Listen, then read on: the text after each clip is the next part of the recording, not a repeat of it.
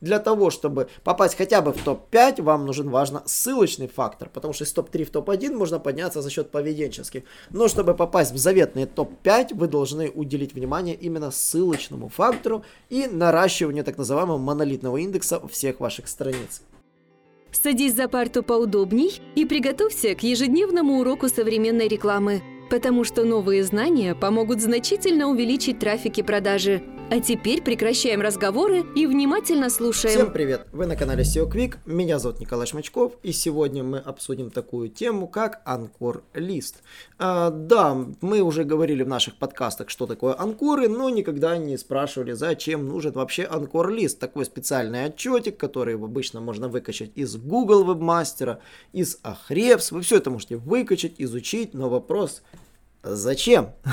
На самом деле э, я начал интересоваться этой темой более детально, когда анализировал страницы, по которым мы отлично продвинулись, в частности отдельные страницы калькулятор Э, наших утилит, которые мы продвигали, э, кластеризатора и тому подобное. Мы выстроили на него огромное количество ссылок, при этом страница по умолчанию контента особо не имеет. Но она начала ранжироваться благодаря тому, что мы выстроили определенное количество ссылок с разными анкорами. Да, фокус в том, что анкоры действительно местами разные. И именно в этом суть заключается в том, что иногда нужно выстраивать не одни и те же анкоры, потому что это, а нужно выстраивать так называемый разбавленный анкор-лист. А, поэтому давайте, собственно, разберем вообще, что такое анкор-лист. Анкор-лист – это список ключевых слов, которые были использованы для внешних либо внутренних ссылок э, на конкретную страницу. И непосредственно чуть-чуть затронем такую тему, монолитный индекс страницы. Монолитным индексом страницы является сумма всего текстового контента страницы, плюс все анкоры, которые ведут на эту страницу, будь то внутренние или внешние. Поэтому монолитный индекс страницы и является, собственно, текстовой составляющей продвижения ваших страниц. А, да, это довольно-таки старый показатель, про него можно найти действительно что-то в статьях 2015 года, но я на него наткнулся, начал внимательно изучать и обратил на это действительно внимание, что вес страниц, которые прекрасно себя чувствуют, обычно зависит от того, какое количество анкоров, собственно, и внешних ссылок на них ссылается. И действительно, я анализировал ряд сервисов, которые имеют очень мало контента, но имеют огромное количество ссылок, благодаря именно этой методики. И если пойти чуть дальше, то анкор-лист нужно составлять. А почему важен разбавленный анкор-лист? Если вы сделаете сотню ссылок с одинаковым анкором, поисковик, скорее всего, заподозрит, заподозрит вас в том, что вы ссылочки покупаете. И он будет прав. И вы ничего с этим не сделаете. Вы будете под фильтром а, очень-очень долго и нудно. Вот. Поэтому оптимальный вариант это составление разбавленного анкор листа. Как это сделать? На самом деле здесь, как говорится, секрет Полишинеля очень прост.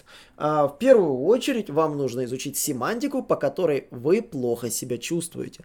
Это ключи, которые вы получаете максимальное количество показов своего сайта, но минимальное количество кликов. Для удобства это ключи, которые имеют позицию от 5 и ниже и отсортируйте их по показам.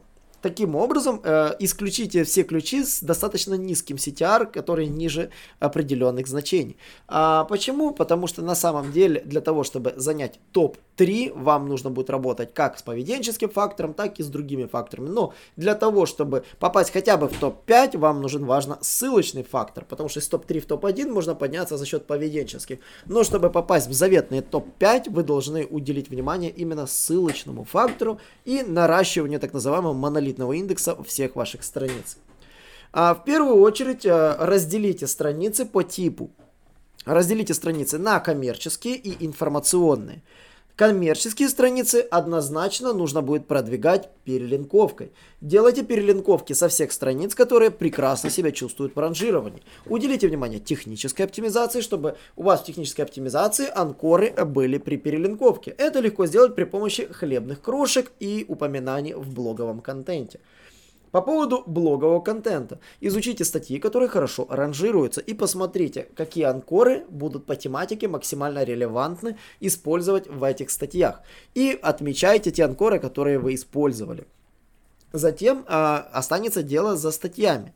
Э, следует обратить внимание, что статьи, которые вы будете пытаться продвигать при помощи внешних публикаций, э, тоже имеют свои анкоры, на которые нужно ориентироваться. И старайтесь обыграть контент так, чтобы именно на эти анкоры вы делали ссылку на свою статью. Поэтому подбирайте контент-план так, чтобы анкор, который вы используете, был максимально релевантен написанному контенту.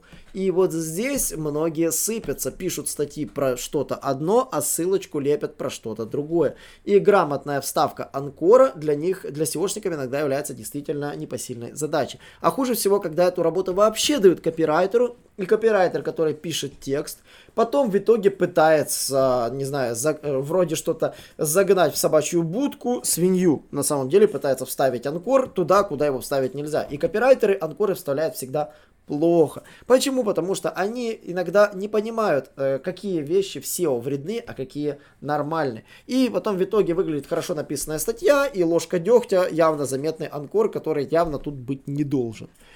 Вот, э, поэтому оптимальный вариант, когда вы пишете статьи, в статье делать несколько ссылок, а, одна из них, которая будет вести на вас. Это, да, понимаю, разбавляет ссылочный вес, но таким образом вы избавляетесь от проблем а, того, что ссылка будет неестественной.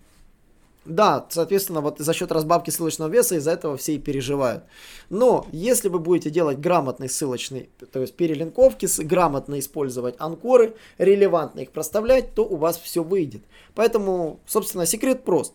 Вы даете тему, копирайтер пишет текст, вы берете текст, делаете ту самую разметку, про которую мы, кстати, рассказывали в вебинаре, как делать экспертный контент по низкой цене, когда вы добавляете вот эти триггеры внимания на статью, и обязательно добавляете те самые анкоры в нужном виде, где они должны быть.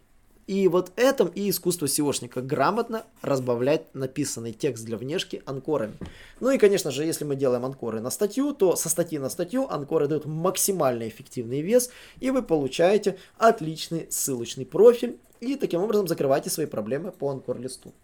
Ну и последний вопрос, как часто нужно обновлять анкор-лист. Я рекомендую анкор-лист обновлять каждые 2-3 месяца и смотреть, что получилось. То есть вы каждый квартал, это же говорят, там 3 месяца, да, получается, каждый квартал вы должны пересматривать э, свой анкор-лист и каждый раз его обновлять.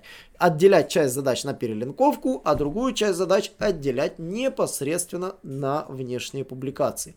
Если же вам понравилась такая тема, обязательно подписывайтесь на наши подкасты, Задавайте вопросы в комментариях, я на них всех обязательно отвечу. Ну и, конечно же, приходите каждый четверг на наши вебинары, где можно все вопросы задать в прямом эфире. И я и спикер, который будет чаще всего у нас в гостях, на них ответит сразу же вам в чате. Э, мы разбираем все вопросы, которые задаете в чате, отвечаем вам вслух. Поэтому не забывайте смотреть нас и до новых встреч. Наш урок закончился, а у тебя есть домашнее задание – применить новые рекомендации для получения трафика и продаж. Также оцени наш урок и оставь свой реальный отзыв в Apple или Google подкастах для получения специального подарка в чате сайта SEO Quick.